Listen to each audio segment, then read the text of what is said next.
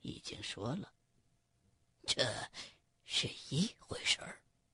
秦格看出了张国忠的松动，话也比以前多了起来。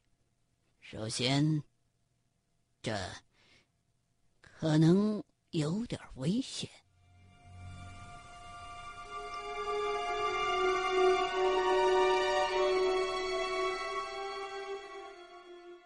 虽然张国忠和老刘头对五代这个乱七八糟的时代有一些了解，但是真就没想到，面前的这个秦葛竟然对后晋这个不靠谱的年代了解的如此透彻。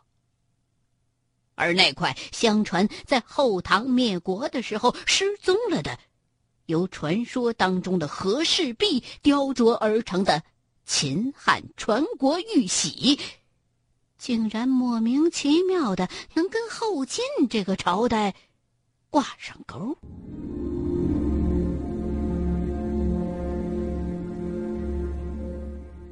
据秦阁讲述，在正史的记载当中，和氏璧在秦灭赵之后。落到了始皇嬴政的手里。秦王嬴政虽将其雕为天子玺。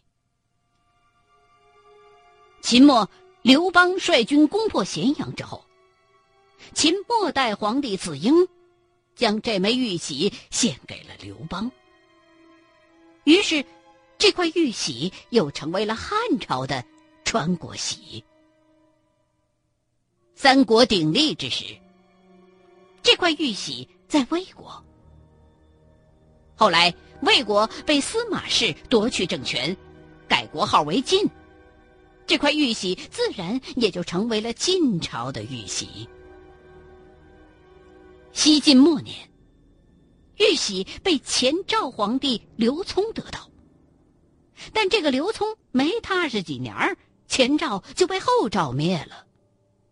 后赵皇帝石勒又得到了这块玉玺，后来石勒的儿子石建继位，被叛将冉闵所杀，玉玺又落到了这个冉闵手里。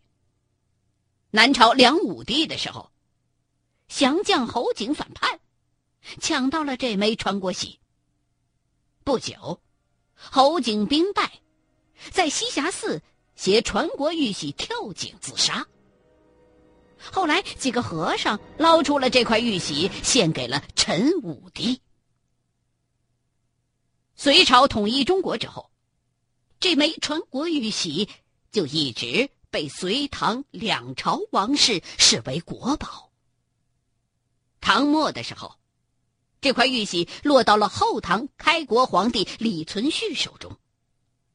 后唐国破之时，后晋开国皇帝石敬瑭。率兵攻入洛阳。后唐末帝李从珂怀揣玉玺自焚殉国。从打这儿以后，正史当中就再也没有关于传国玉玺的记载了。但是在野史当中，宋朝有一位名叫段义的咸阳人。冒死向朝廷进献了一块宝玉。经以蔡京为首的伪专家辨识，确认为秦制传国玺。在宋朝灭亡的时候，陆秀夫背着小皇上跳海自尽，相传也是揣着这块传国玺跳的海。但是有关这块传国玺的这段历史，在正史当中并没有被提及。明朝统一中国，平息四方战乱之后，历代皇帝都在动用朝廷的力量，在民间寻找这块传国玉玺。相传，皇太极攻打蒙古的时候，曾经从林丹汗的察哈尔部抢回来过一块玉玺，相传就是传国玺。一直到末代皇帝溥仪。被冯玉祥赶出故宫，这块玉玺才又告失踪了。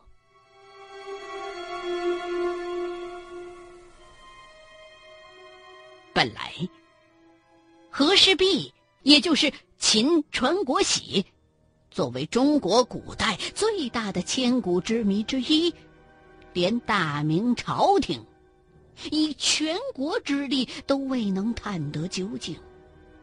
大清朝廷也只能抢个真不真、假不假的玩意儿，充当心理安慰。一般人。若想探个虚实，即便是家里是开银行的，也保证是如数全打水漂。张国忠对于这个秦葛天南海北的知识，倒是蛮敬佩的。可是对于他找传国玺的这个野心，却很是不屑一顾。你秦葛纵然有俩钱儿。有点蛊惑，弄个字画还算可以。想找传国玺，好像还差了那么一点点。张长教，你似乎不相信我。在秦葛的眼里，张国忠始终就是个生瓜蛋子。他的一言一行。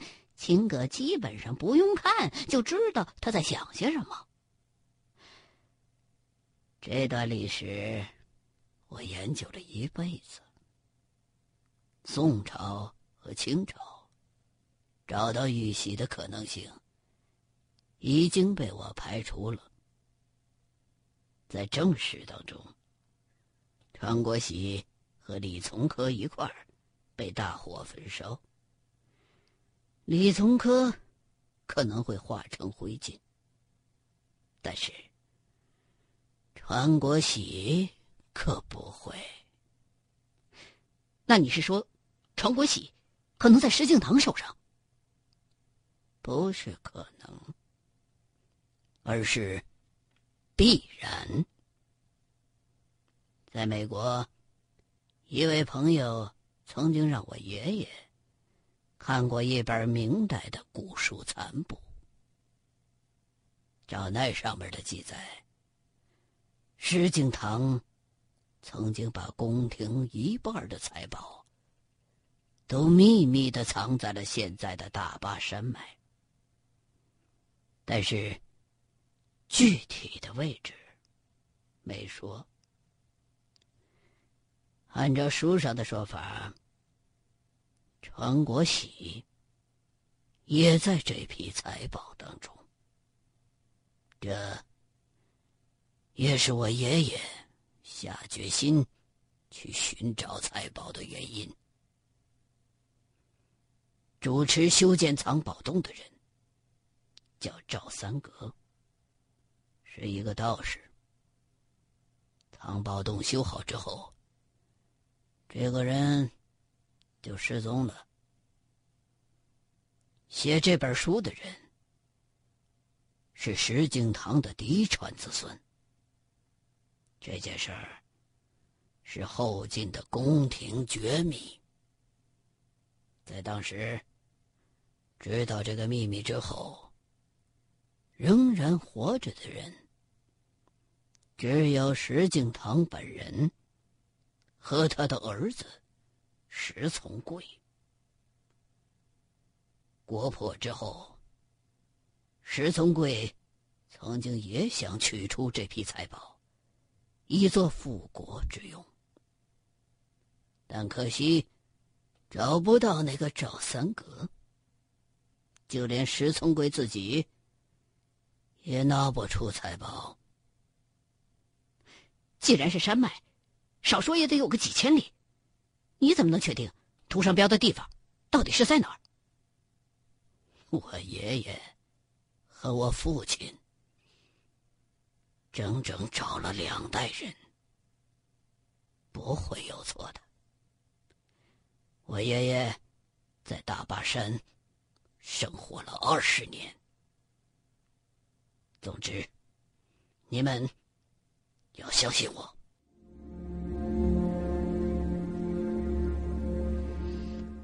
这么值钱的宝贝你干嘛找我们呢？就算你嫌东西太多自个儿搬不过来也得找俩身强力壮的呀。这老刘头起初就看秦葛不大顺眼时刻不忘讽刺挖苦他。中国有句谚语，叫做“没有金刚钻不揽瓷器活秦葛并没有理会老刘头的怀疑。其实，从我父亲开始，就已经取得了很大的进展。两位，请看。说着，秦格又拿出了一张薄纱。张国忠用手摸了摸纱的质地，也是那种顶尖级的纺纱工艺的产物，同样极尽透明，但还是比赵乐尸体肚子当中瓷瓶装的那张差了不少。只见薄纱当中有九个黑点儿，秦格把这幅薄纱铺在了那张后进的古地图上，然后抬起头来望着张国忠。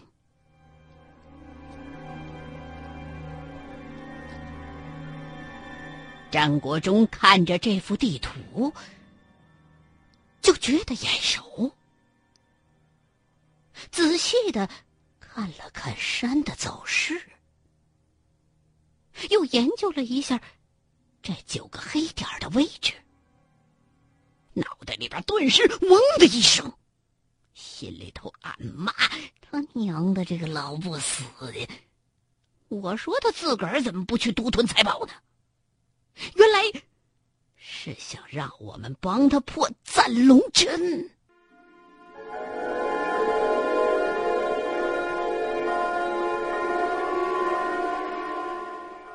赞龙阵起初是众格教的藏地阵法，其中混杂了重阁、茅山两教的精髓，是一种以山河之灵。捍卫墓葬的阵法。后世的一些风水先生，曾经把赞龙阵当作墓局来看待，更将它和一些将墓混为一谈。其实，那完全是一种误区。所谓山河之灵，是自然界的阳气或阴气的总称。按照科学解释，就是自然界的磁场。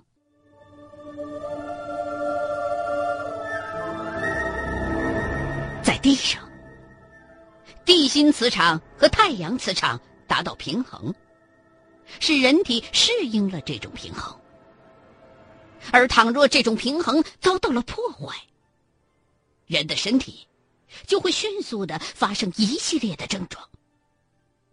而常年在地下睡眠的人，由于适应了地心磁场强、太阳磁场弱的环境，在太阳黑子爆炸或者其他天文现象导致太阳磁场忽然增强的时候，身体就会产生异常。有些长期居住在地下室。或者是古代的地牢当中的囚犯，就经常会出现一些类似于撞客的现象，例如手脚忽然抽搐、口吐白沫、失去知觉，就是受这种影响所导致的。茅山术认为。山河和生物一样，也有阳气和阴气之分。山为阳，则水为阴。众阁教也有同样的认识。所谓“临山则阳盛，衰不惑焉”。所以，后世的中国人总认为靠山而居，就不用惧怕任何邪灵恶鬼了。汉语当中的“靠山”一词，就是由此而来的。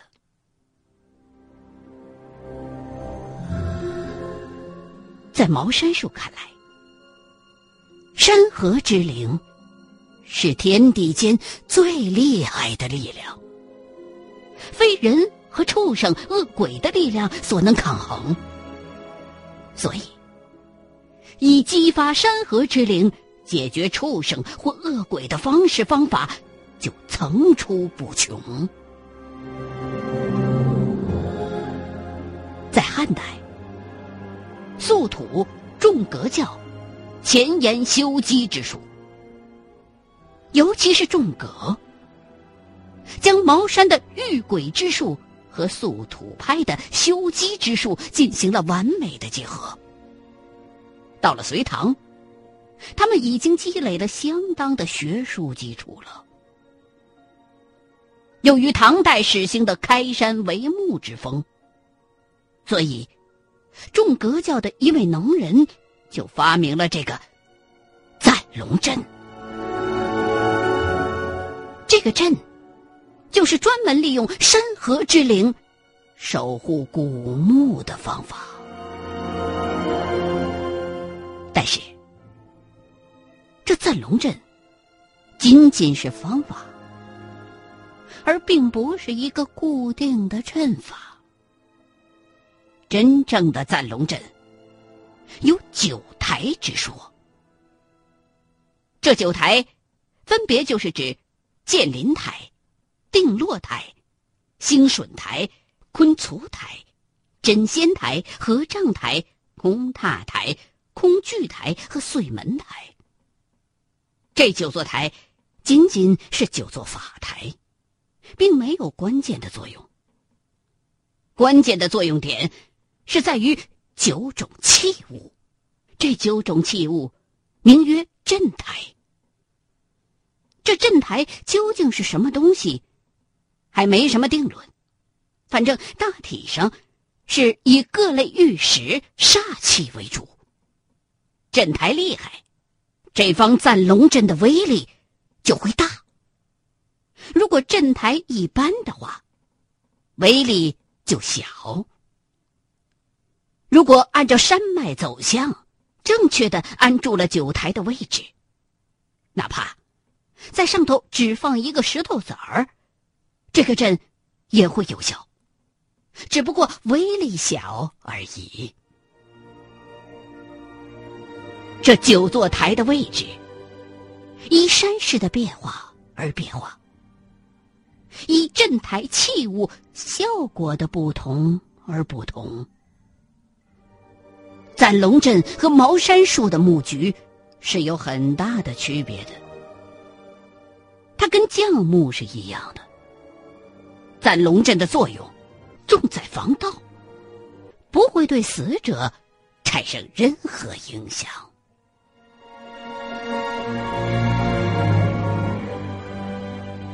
而唐朝以后，达官贵族不再开山为墓了。赞龙阵的步伐也就渐渐的失传。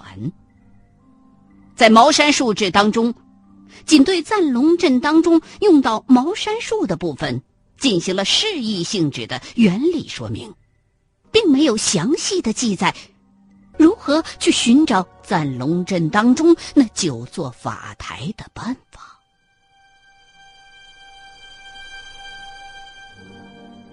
与降教木局不同的是。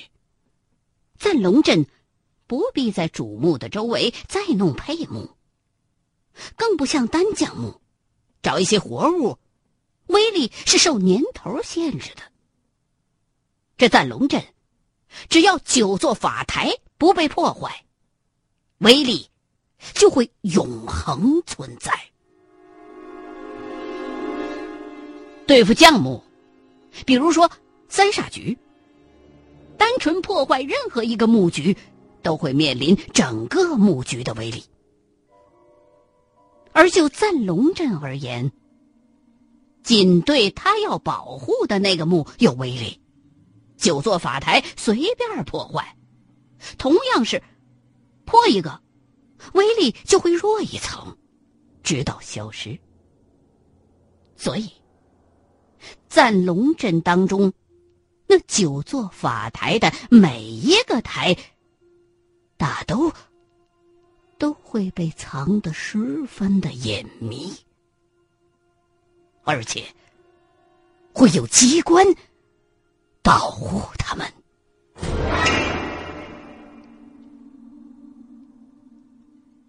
后进的这个宝藏，显然是利用了攒龙阵来保护的宝藏。你不论是直接去挖宝，还是破坏设有机关的九台。都有很大的危险性，因为每个赞龙阵的路数都不会一样，而他们所面对的这个以后尽全国之力布下的赞龙阵，那九个阵台，想必都是以倾国之能力变中华大地所寻得的至玄。至杀之物，如果未破赞龙阵而擅闯阵眼的话，哪怕这九座法台当中仅仅有一座法台没有被破解的话，破阵的人可能都会是九死一生的事儿。